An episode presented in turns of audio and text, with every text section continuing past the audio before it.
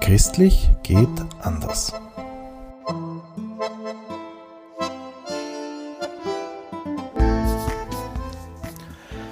Ja, herzlich willkommen bei einer weiteren Folge unseres Podcasts von Christlich geht anders. Unser Schwerpunktthema ist diesmal die Demokratie. Mein Name ist Marcel Neuer und unser Gast ist heute ähm, Christian Vlaschütz, Politologe, Mediator. Äh, er hat sich ausführlich mit dem Thema beschäftigt, hat Politikwissenschaften an der Wien studiert und International Relations an der Syracuse Universität in New York. Er ist internationaler Mediator, äh, arbeitet in der Ordensentwicklung und Organisationsberatung und unterrichtet internationale Beziehungen, äh, teilweise an der Universität in Krems. Aber er ist auch sehr intensiv in Kolumbien tätig, schon seit mehr als zehn Jahren, ähm, wo er immer wieder hinfährt und die, diesen Dialog- und Versöhnungsprozessen dort ähm, engagiert ist in der Organisationsberatung für zivilgesellschaftliche Organisationen und in diesem Zusammenhang ja sich sehr viel mit diesen ganzen Fragen rund um Demokratieprozesse, Vergangenheitspolitik etc. beschäftigt hat. Herzlich willkommen. Grüß Gott. Ähm, Demokratie ist äh, ein heißes Thema und ein wichtiges Thema. Ähm, ich habe äh, vor wenigen Tagen erst im Online-Kurier einen Artikel gelesen, der heißt, das Fundament wackelt, ist Demokratie noch das Maß aller Dinge? ähm, wo sich also die Frage gestellt wird, ähm, wie läuft das mit der Demokratie und was läuft da falsch, was läuft da richtig. Äh, und da werden schon verschiedenste Formen von Demokratie angesprochen und deswegen wäre so meine erste Frage, was versteht man da jetzt eigentlich unter Demokratie und was gibt es da für verschiedenste Formen davon? Der Kurierartikel, der reiht sich ein in eine Reihe von Dutzenden von Artikeln in, in sämtlichen äh, Ländern äh, vielerlei Medien. Das bedeutet, dass die Frage nach der Qualität der Demokratie, der sogenannten Krise der Demokratie, tatsächlich eine allgemein gestellte ist, äh, nicht nur in Österreich. Demokratie hat ganze Bibliotheken von Literatur. Es gibt sehr, sehr viel Diskussion.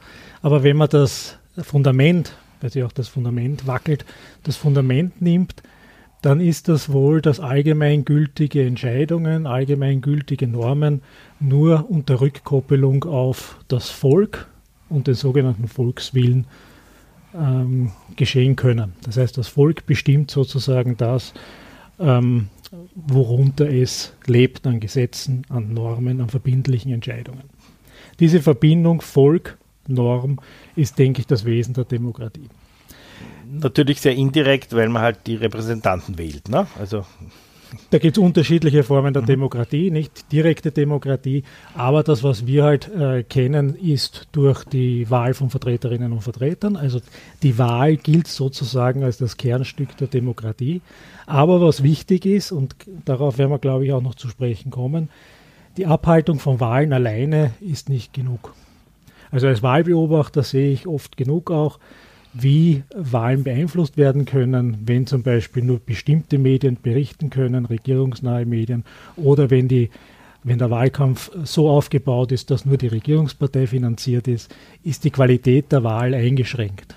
Ja, genauso wie wenn Oppositionsgruppen sich nicht versammeln können ähm, oder gehindert werden, ihre Meinungen kundzutun oder ihre Medien aufgekauft werden oder verboten werden, dann ist der Wert der Wahl eingeschränkt. Das heißt, diese, dieser, diese Wahl, die man immer wieder als das Kriterium nimmt für Demokratie, braucht eine ganze Reihe von anderen Möglichkeiten, von den sogenannten liberalen bürgerlichen Freiheitsrechten, die Wahlen erst wirklich äh, sinnvoll machen.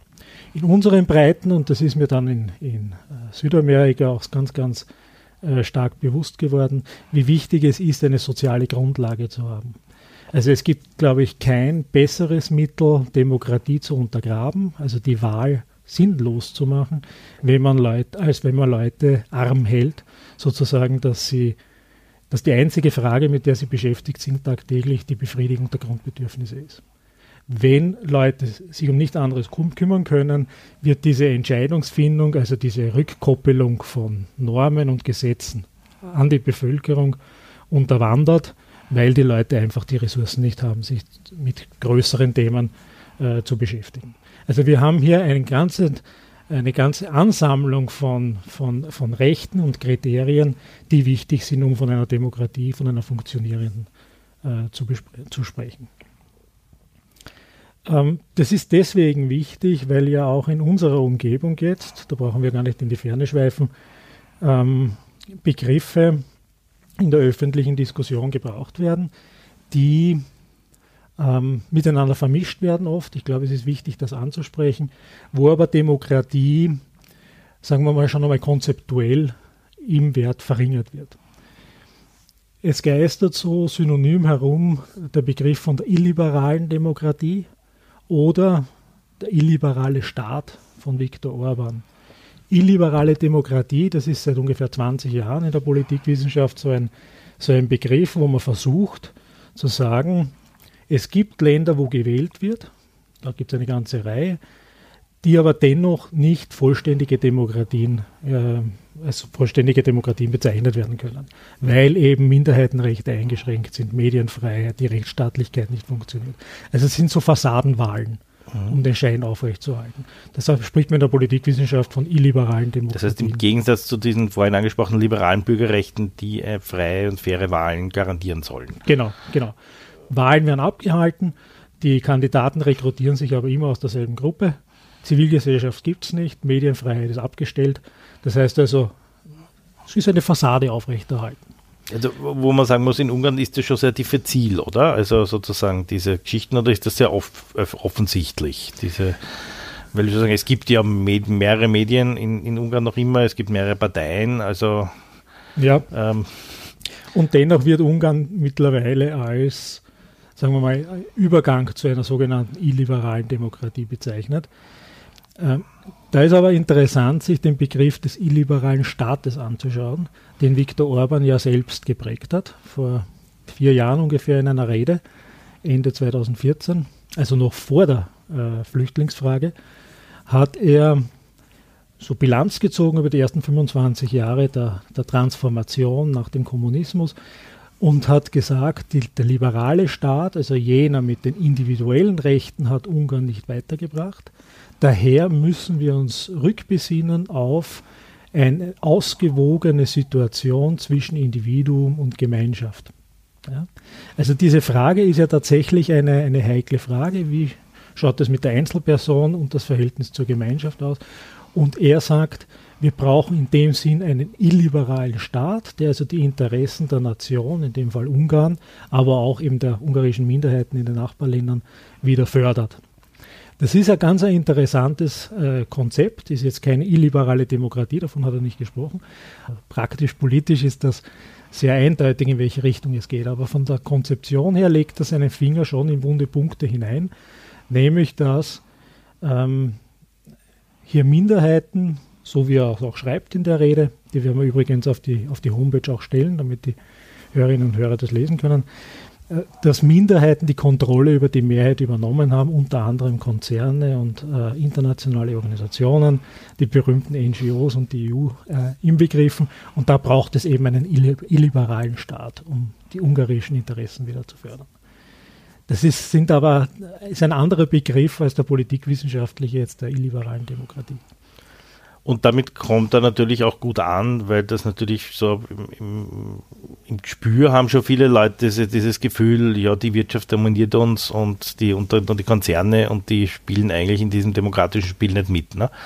Ja, ja, genauso wie, wie, wie viele andere in vielen anderen Ländern ja ein großes Gespür haben für das, was so subkutan unter der Oberfläche an Emotionen, an Gefühlen da ist. Ähm, das wird formuliert aber dann auch in der praktischen Politik so umgesetzt, dass halt wieder nur eine kleine Gruppe davon profitiert. Mhm. Ich werde jetzt ja versucht, gleich zu fragen, wie lösen wir das, aber da kommen wir später noch drauf. Ähm, die Frage ist jetzt sozusagen, Ungarn ist jetzt das einzige, wie ist so diese Lage der Demokratie? Also man hat schon das Gefühl, so diese ungarische Variante setzt sich ein bisschen mehr durch, ja, auch Polen und dann ja, gibt es sozusagen auch noch diese berühmten chinesischen Varianten, die sich also da Richtung Afrika ausbreiten. Ja. Ähm, Amerika hat ja auch seine eigene Spielzeug seit Trump, äh, das eine, eine Spielwiese. ja, wie, wie ist es so mit dieser Lage der Demokratie? Wie wackelt das Fundament, um noch einmal den Eingangsartikel zu zitieren? Ja, es wackelt schon bedeutsam. Also sämtliche Thinktanks und Medien und Forschungsinstitute, die sich mit dieser Frage beschäftigen, kommen eigentlich überein, dass in den letzten 12, 13 Jahren ein klarer Rückschritt äh, stattfindet, was Demokratie auf der Welt jetzt betrifft.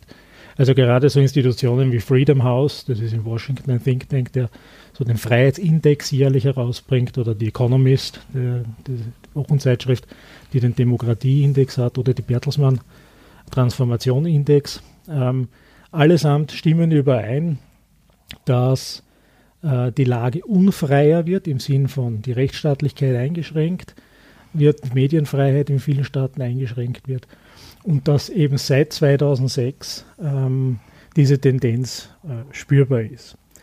Ähm, die Analysen sind, sind unterschiedlich, warum das so ist. Äh, die, die Länder, wo das eintritt oder eingetreten ist, werden allerdings sehr klar identifiziert. Also wenn man von Rückschritten spricht, dann in Europa natürlich Ungarn und Polen, aber ganz massiv die Türkei. Ähm, und, und das ist jetzt eigentlich ein aktuelles Beispiel, was mich, weil ich halt mit Südamerika auch äh, beschäftigt bin, Brasilien. Brasilien ist eines der Beispiele, die deswegen besorgniserregend sind, weil sie eine sehr junge Demokratie auch ist, was auch äh, Dutzende von also Millionen von Menschen erst leben. Erst in den 60er Jahren oder? In den 80er Jahren, in 80er, Mitte der 80er okay. Jahren äh, wurde die Militärdiktatur ähm, überwunden und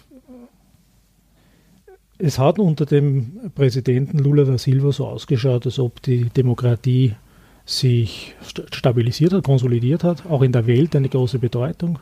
Dürfen nicht vergessen, die BRIC-Staaten, nicht? da ist ja Brasilien äh, ganz wesentlich dabei. Als Krönung war gedacht 2012 die äh, Olympischen Spiele, 2016 die Fußball-WM. Und genau da hat man dann gesehen, woran es in vielen Ländern in und außerhalb von Europa auch äh, mangelt, nämlich die Verantwortlichkeit der Gewählten gegenüber der Bevölkerung, Korruption.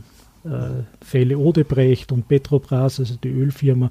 Und jetzt haben wir einen Präsidenten, der offen mit der Militärdiktatur wieder mit äh, Jair Bolsonaro offen sympathisiert, ähm, wo Leute genauso wie in den Philippinen an die Macht kommen, die politische Gewalt eigentlich als Teil ihrer Diskurse auch propagieren. Ähm, also ein klarer Rückschritt und was deswegen so besorgniserregend ist, weil das innerhalb von vier, fünf Jahren passiert ist. Ähm, durch die Korruptionsfälle, durch eine Legitimationskrise der, der Einrichtungen. Das heißt, das Neue, was wir jetzt haben, ist, wir haben ja Bibliotheken davon gehabt, wie Länder sich demokratisiert haben. Ja, also Huntington spricht von den Demokratisierungswellen, Lateinamerika, Osteuropa und so weiter. Was neu ist, ist, und da sind wir relativ hilflos noch, ist, dass es auch Enddemokratisierungen gibt, also dass die ganze Linie wieder zurückgefahren werden kann. Dass also relativ stabile Demokratien trotz ökonomischer äh, guter Leistung wie Polen und Ungarn wieder Schritte zurück machen können. Und da stehen wir jetzt relativ hilflos vor diesem Phänomen noch.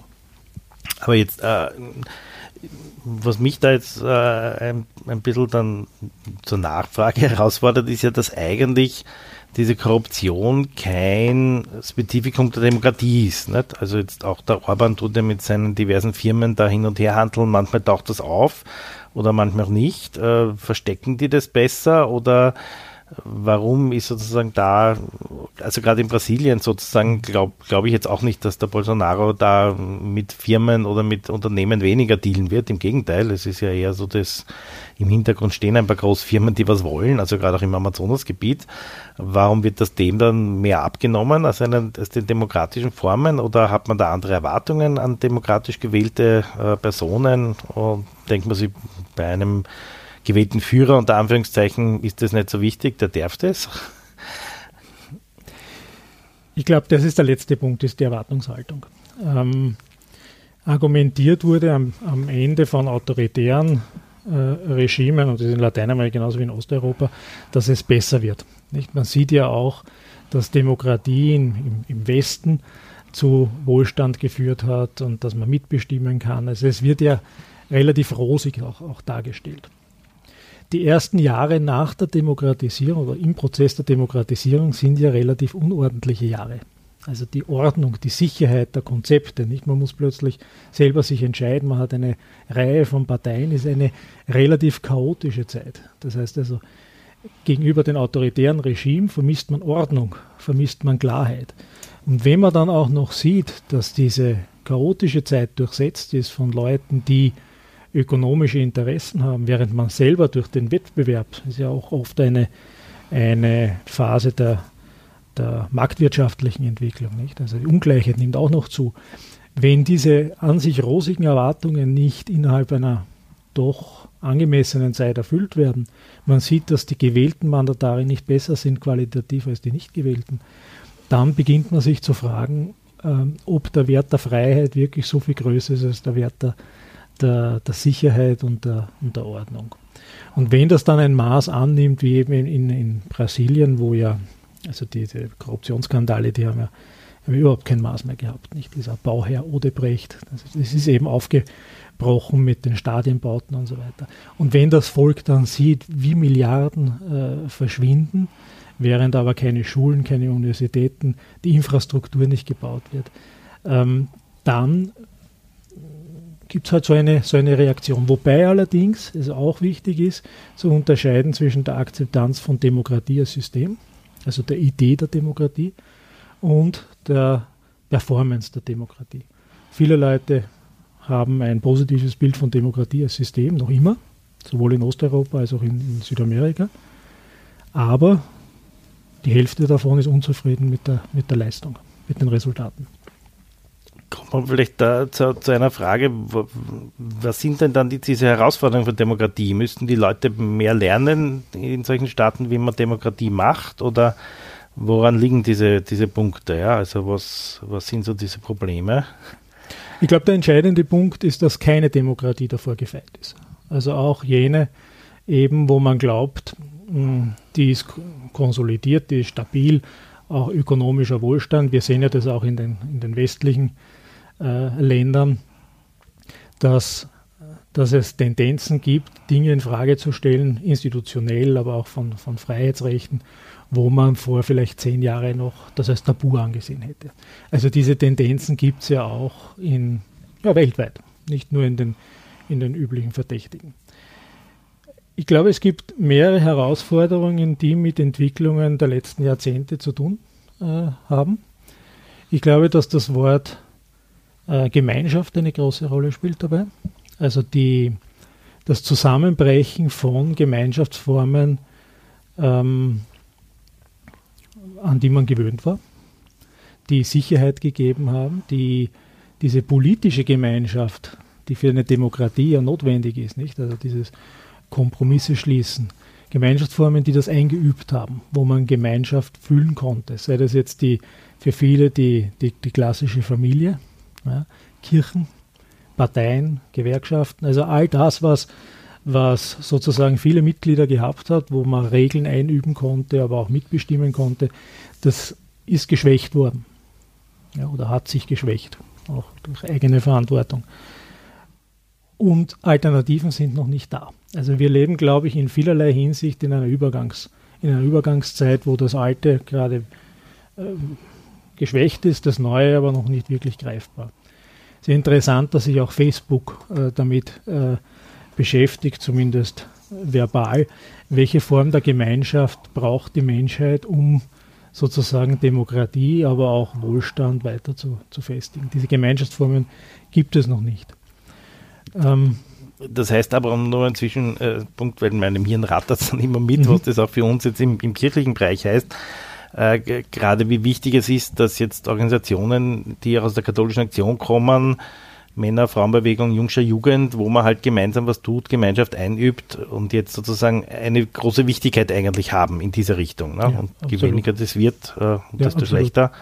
Was ja oft auch in der Kirche nicht gesehen wird, weil man sozusagen den Wert jetzt dessen, dass sich da einfach ein paar Leute treffen in einer Paare, äh, ja teilweise verkennt in dem Fall, ne? weil eigentlich das ja ein, ein sehr wichtiger Ding ist. Ja, ja absolut. Wo soll man denn das wirklich einüben, dieses äh, Menschsein auch als soziales Wesen, Verbindlichkeit einüben, auch das gemeinsame äh, Projekte durchführen, wenn nicht in Organisationsformen oder Gruppen, wo man sich auch zu Hause fühlt. Das ist ja, glaube ich, für die Demokratie eine der Grundlagen.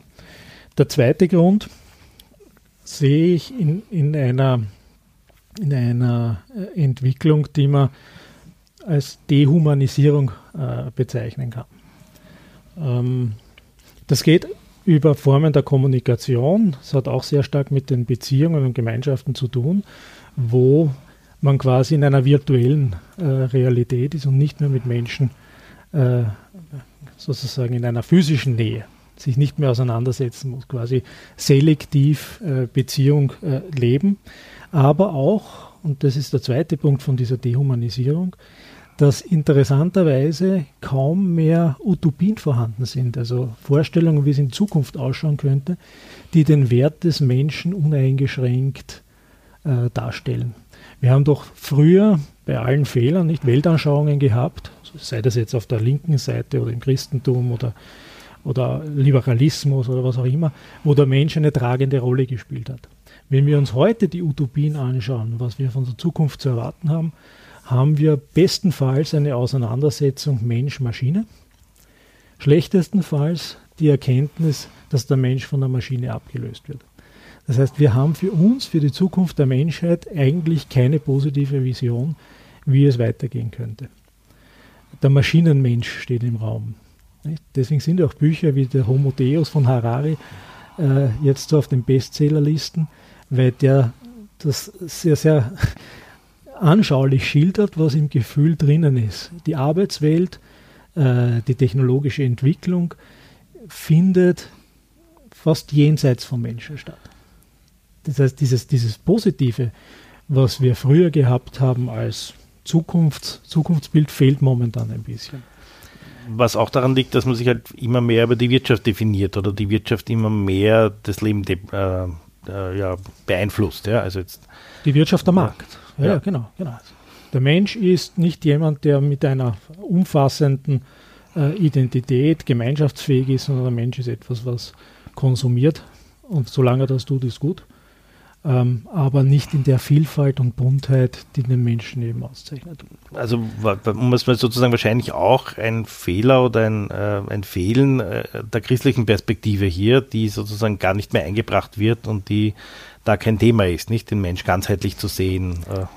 Es ist zum Teil eine lieblose Welt, ja? Mhm. eine lieblose Welt, die gezeichnet wird. Ich sage nicht, dass es so ist, mhm. aber dass, wenn man in die Zukunft schaut, kann man das so sehen. Und da kommen auch die berühmten Abstiegsängste mhm. äh, hinein. Also in einer Welt, die, die in der Zukunft nicht mehr ähm, auf den Menschen schaut, ist es ganz klar, unabhängig jetzt der ökonomischen Situation, die in unserem Breiten ja nicht so schlecht ist, ähm, hat man hat man Ängste, irrelevant zu werden. Auch ökonomisch. Ersetzbar in der Arbeitswelt. Ähm, die Preise werden explodieren zum Teil, nicht? Also äh, Mieten etc. Man kann nicht mehr mithalten oder man gehört nicht mehr zu dieser Gesellschaft. Dieses, die wachsende Ungleichheit heißt ja vor allem auch nicht nur eine ökonomische Ungleichheit, sondern die Frage, leben wir allesamt in der gleichen Gesellschaft? Mhm. Und da gibt es immer mehr Brüche und das ist für eine Demokratie äh, nicht besonders vorteilhaft. Für Partizipation schon gar nicht. Also, ja. also, auch, ein, würde ich mal sagen, aus meiner Sicht wieder ein, ein, fehlendes Gottvertrauen. Ich bin einfach wichtig, so wie ich bin, ja, mal, und das ist gut, sondern man definiert sich halt immer über lauter Abhängigkeiten immer mehr und hat nicht mehr dieses Grundvertrauen einfach, es ist mal gut, dass ich da bin, existiere und so wie ich bin, sondern äh, ja, ich bin nur dann gut, wenn ich viel leiste, viel arbeite etc., ja, weil das halt auch gesellschaftliche Werte sind. Ne? Ja, und äh, wenn Sie von der Gesellschaft sprechen, dann kann man ja auch eine, eine Sinnkrise konstatieren. Nicht? Also dieses Fehlen von Utopien oder auch von großen Gesellschaftsentwürfen hat ja äh, zur Folge, dass man mh, hm, eine gewisse Leere eine Sinnentleertheit, eine Sinnlosigkeit äh, feststellen kann. Ich glaube, da gibt es äh, berufenere Geister, dann darüber zu sprechen, ja. was das mit dem Suchtverhalten hat, äh, zu tun hat und auch mit, mit Burnout und Depressionen und so weiter. Aber diese spirituelle Krise ist, glaube ich, schon greifbar. Und das hat auch mit einer gewissen Religionslosigkeit zu tun. Und letztendlich kommt man wieder drauf, dass es dann auch die Demokratie beeinflusst. Ne? Ja, natürlich, wenn man keinen Sinn darin sieht, äh, sich zu engagieren, sich isoliert fühlt als Einzelmensch, dann wird man nicht an der Gemeinschaft mitarbeiten. Das, mhm. ist, das ist klar. Das Dritte, und das ist wahrscheinlich das, was als aggressivstes jetzt daherkommt, ist der Wertewandel der letzten, äh, der letzten Jahrzehnte. Es ist, glaube ich, auch ähm, nicht überraschend, dass sehr, sehr viele jetzt populistisch genannte Kräfte allesamt die gleichen Themen abarbeiten. Äh, also es gibt zwar äh, lokale, regionale Unterschiede, aber allesamt haben als Themen den Multikulturalismus, also die Frage, wer gehört dazu, Frage der Zugehörigkeit, des Fremden und des eigenen. Ähm, da hat sich ja sehr, sehr viel getan in den letzten Jahrzehnten, auch was Akzeptanz von Multikulturalität betrifft. Wir sehen jetzt eine Reaktion. Das zweite Thema ist die, die Rolle zwischen Mann und Frau, also der sogenannte Gender-Wahn der angegriffen wird. Das ist auch ein durchgehendes Thema ähm, bei sämtlichen äh, zu Popul populistisch äh, zu nennenden Kräften. Das dritte ist die Frage der sexuellen Orientierung, Untergang des Abendlandes, Homosexualisierung äh, der Menschheit. Das spielt in Südamerika eine große Rolle. Ähm, dieser, dieser, dieser Wertewandel hat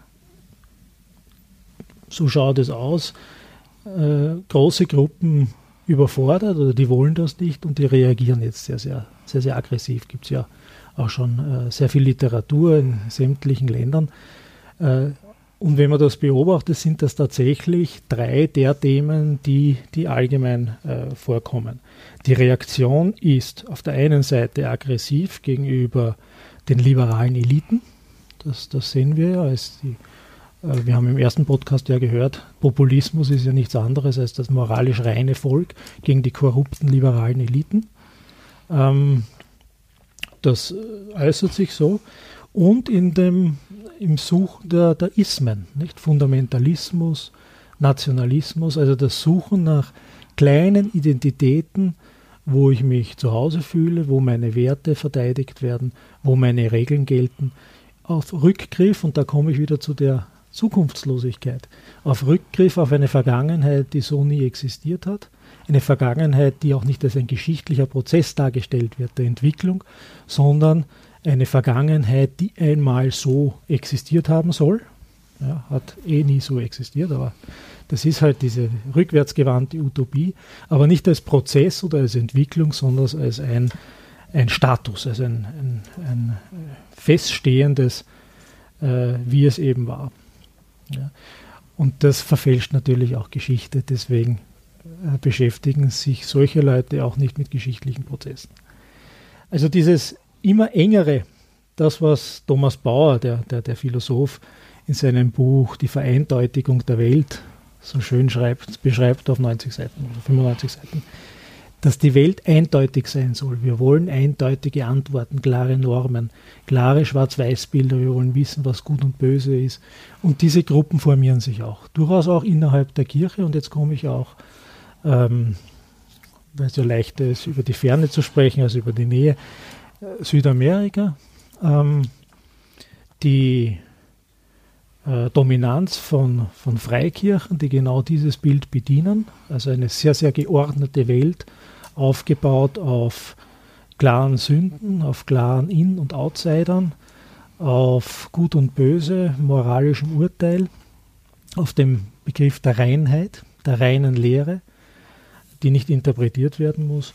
Das ist in Südamerika ein Phänomen, das, das massiv zu sehen ist und das auch in, wie in Brasilien Wahlen mittlerweile äh, nicht nur beeinflusst, sondern auch entscheidet.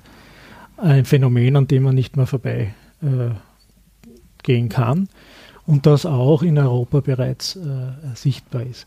Also so diese auf der einen Seite religiöse Gleichgültigkeit, auf der anderen Seite aber ein unglaublicher religiöser Fundamentalismus, der in sich antidemokratisch ist, weil er mit dem Gegenüber nichts mehr anfangen kann, ihm die Legitimität und letztlich auch den Wert abspricht. Also Religion und Politik als fast ein symbiotisches Verhältnis, dessen Resultate man jetzt immer mehr auch in Wahlergebnissen sieht. Demgegenüber wäre wahrscheinlich in Südamerika die Befreiungstheologie gestanden, die ja aber sozusagen sehr stark versucht worden ist zu verhindern, dass sie sich dort ausbreitet. Also wäre sozusagen dieses, ich arbeite mir selber gemeinschaftlich äh, aus der Bibel sozusagen, wie ich mit meinem Leben tue und was sozusagen unsere Richtschnur ist. Ähm, das wäre so ein bisschen die Alternative auch oder ein, ein anderer Weg wahrscheinlich gewesen. Ne? Der aber, ja. ja. Die Befreiungstheologie wurde ähm, politisch und auch vatikanisch in den 80er Jahren geschwächt oder abgedreht. Es gibt zum Teil noch immer natürlich äh, so Basisbewegungen, Basisgruppen. Ähm, nicht nur in Lateinamerika, sondern in anderen asiatischen Formen und afrikanisch gibt es ja auch. Äh, gibt es ja auch hier äh, Basisgemeinden. Aber diese, diese Kraft der Gemeinschaftsbildung, äh, die hat die Befreiungstheologie nicht mehr. Aber sagen wir so, es wäre eine Form gewesen, hätte ja. man sie lassen, Natürlich. die sozusagen auch positiv gewesen wäre, in dem Sinne, Natürlich. die Sie auch schon angeschnitten haben, gemeinschaftlich äh, über Dinge zu diskutieren, sich zu erarbeiten Absolut. und so weiter. Absolut. Wenn Sie dann auch noch die entsprechenden Formen gelernt hätten, also nicht nur verkopft, sondern auch diese emotionale Attraktivität mhm. gehabt hätte, dann ja. hätten sie durchaus äh, genau das sein können, nämlich ein demokratiestärkendes, kritisches Bewusstsein zu schaffen. Ja, ähm, jetzt sind wir schon ein bisschen bei dieser Frage, wo geht es denn hin? Ähm, was kann man machen? Was kann man selber machen? Ähm, ja, was, was ist so ähm, Gemeinschaften gründen, gemeinschaftlich aktiv sein, ist so eine Geschichte, mhm. aber was, was wären so andere Dinge? Also man, man fühlt sich ja oft sehr ohnmächtig jetzt in Riesenprozessen. Wir reden von Riesenstaaten wie Brasilien, ja, mhm. oder auch in Österreich oder Ungarn, Türkei etc., wo wir wissen, okay, die machen eh, was wir wollen, egal was wir tun. Mhm. Äh, welche Nadelstiche kann man zumindest setzen? In welche Richtung kann das gehen? Ja. Und ja, diesen Punkt zum Beispiel einmal hinterfragen. Nicht? Mhm. Also wenn man das Gefühl hat, die tun eh das, was sie wollen und ich kann nichts tun, dann ist zumindest also entweder am demokratischen System wirklich schon etwas äh, nicht ganz so funktional oder an meiner Einstellung. Ja? Also das ist, glaube ich, kann man auch lernen von, der, von Bewegungen wie Wir sind Kirche, die ja auch äh, ähm, vor ja, mehr als 20 Jahren gesagt haben, ja, das sind eigentlich wir. Das ist kein Fatalismus und das, was ich mit diesem Gespräch jetzt hier auch gar nicht vermitteln möchte, ist, dass die Demokratie sozusagen im Absterben ist mhm. und dass man da gar nichts mehr machen kann, weil dann können wir die Koffer packen und auswandern, wo auch immer hin. Aber das kann es ja nicht sein. Das ist nicht die Botschaft, weil sonst wird das irgendwann einmal zur selbsterfüllenden Prophezeiung. Ähm, das ist eine, eine Krise. Eine Krise hat auch, auch die Chance, Dinge neu zu gestalten. Ich glaube, dass es von den, von den Demokratien, um jetzt einmal auf der obersten Ebene zu beginnen, tatsächlich ähm, Defizite gibt, die man bearbeiten muss. Nicht? Es gibt zum Beispiel in Österreich, ich sehe das selber, jetzt wo ich ähm, schwerpunktmäßig woanders war, aber immer wieder zurückgeht, die Frage, wie und wo kann man sich in Österreich eigentlich politisch engagieren? Die Antworten sind endenwollend, wenn man nicht in Parteien gehen möchte.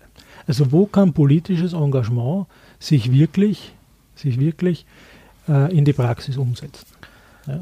Politisch und, meint jetzt weniger eben jetzt als Partei, sondern sich gesellschaftlich genau. zu engagieren. Genau. Ja, mhm. ja. Also was sind diese, diese großen gesellschaftlichen Bewegungen, die äh, tatsächlich über einen gewissen Zeitraum, also nicht punktuell, und über eine bestimmte Themenpalette sich politisch engagiert? Also da muss man, glaube ich, ansetzen und das christlich geht anders tut das. Das mhm. ist eine, eine wesentliche Sache in dem, in dem Hinblick An Andockstationen zu bieten mhm. für politisch Interessierte. Vom System her muss man sich aber da auch was überlegen. Nicht? Also vom System her gibt es kaum Partizipationsmöglichkeiten. Wir haben jetzt auch gesehen, was passiert, wenn sich fast 900.000 für etwas äh, aussprechen, wird ignoriert. Also das ist nicht demokratieförderlich. Die Frage ist, ob das gewollt war oder ist.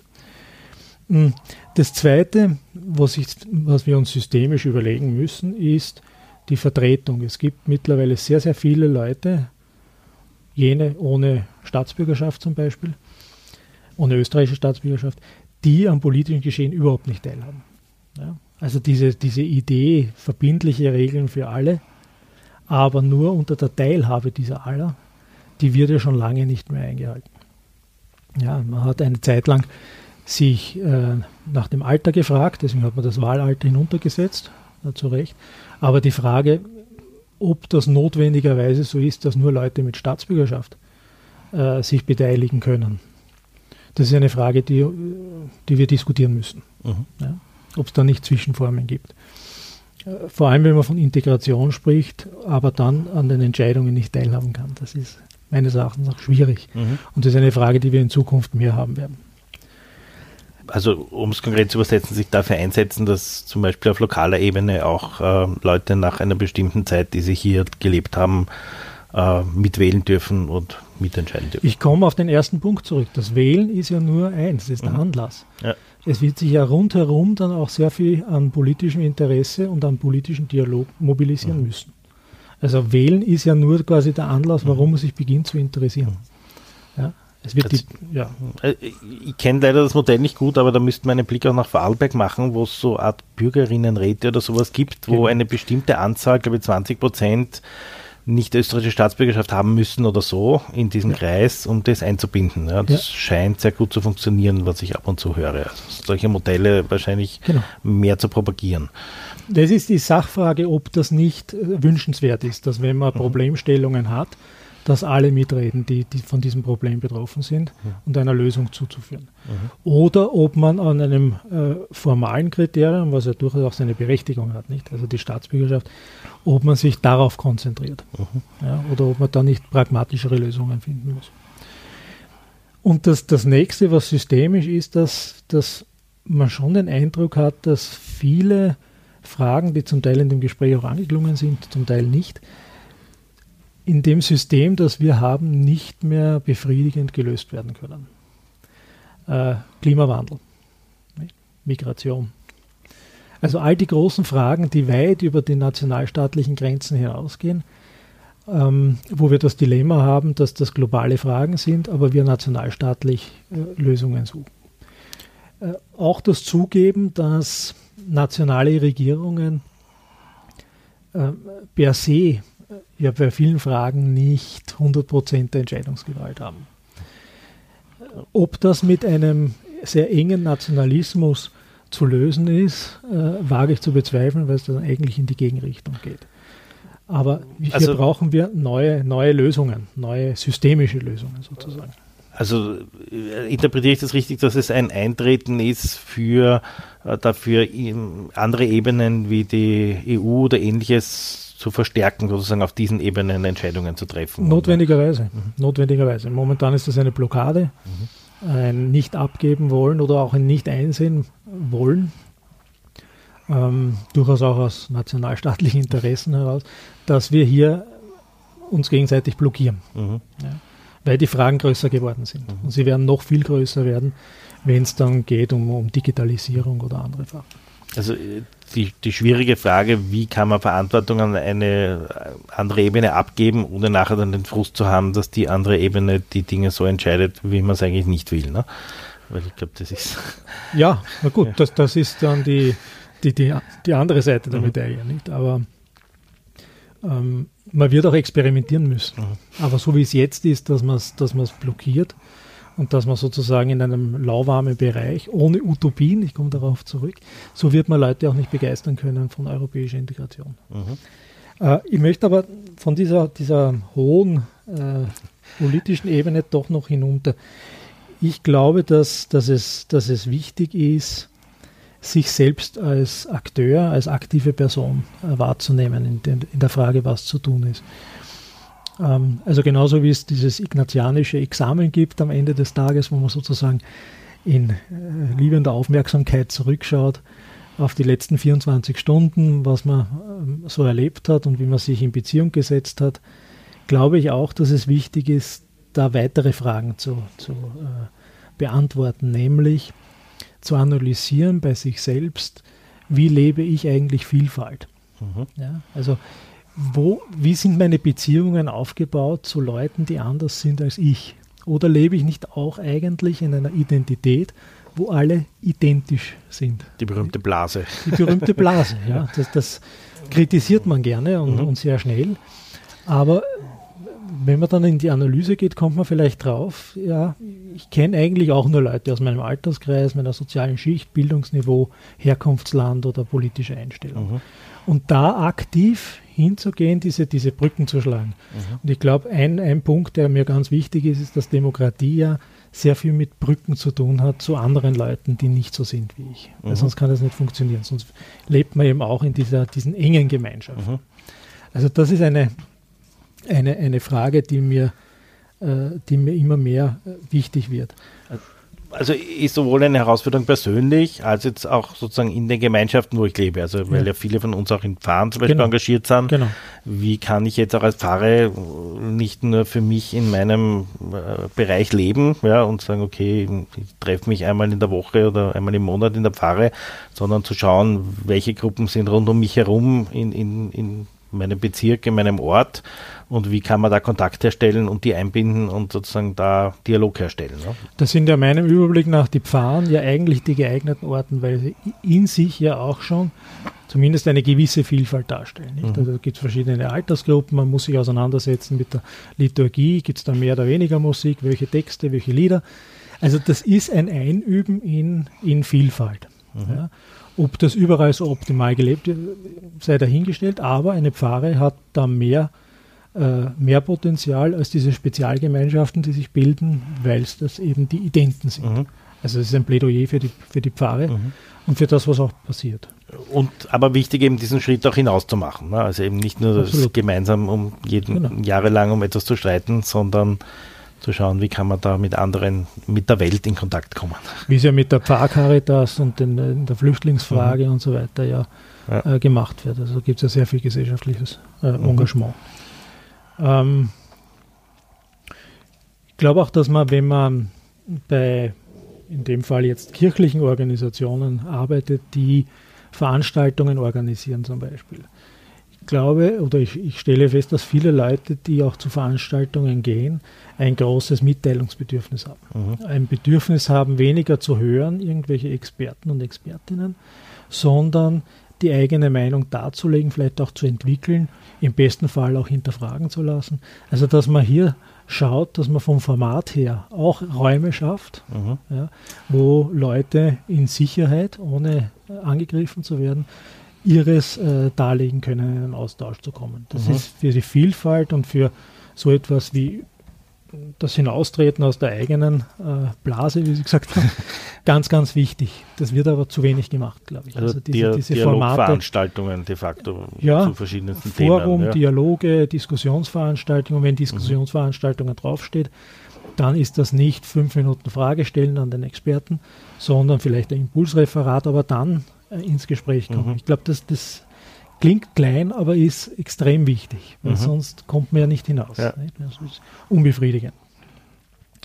Aber auch die Frage, wo ich selber oder welche Rolle ich selber in Gruppen und Gemeinschaften einnehme. Mhm. Schaffe ich Gemeinschaft? Ja, das ist auch so eine Frage fürs ja. Examen. also ein Rückblick, sich selbst durchaus analysieren und hinterfragen, weil sonst lehnt man sich zurück und sagt man, ja, das politische System muss halt bessere Sozialpolitik machen. Mhm. Auch, ja, dafür ja. werden sie ja gewählt. Aber es, es liegt schon im eigenen Bereich, ähm, zu schauen, was kann ich machen und nicht gleich aufgeben zu mhm. sagen, es kann eh nichts machen also auch wichtig, selber auch Gruppen zu gründen und dort auch Demokratie zum Beispiel einzuüben. Ne? Also je, nach, je, nach, je nach Umfeld, nicht? Ja. Also äh, seine eigene Meinung auch kundtun, gegen mhm. Öffentlichkeit zu schaffen, im Kurierforum ähm, sich, sich einzubringen. Ja? Äh, mhm. Äh, wenn man auch, auch sieht, was da für Aggressivität herrscht, einmal einen moderaten Ton einzubringen. Mhm. Ja?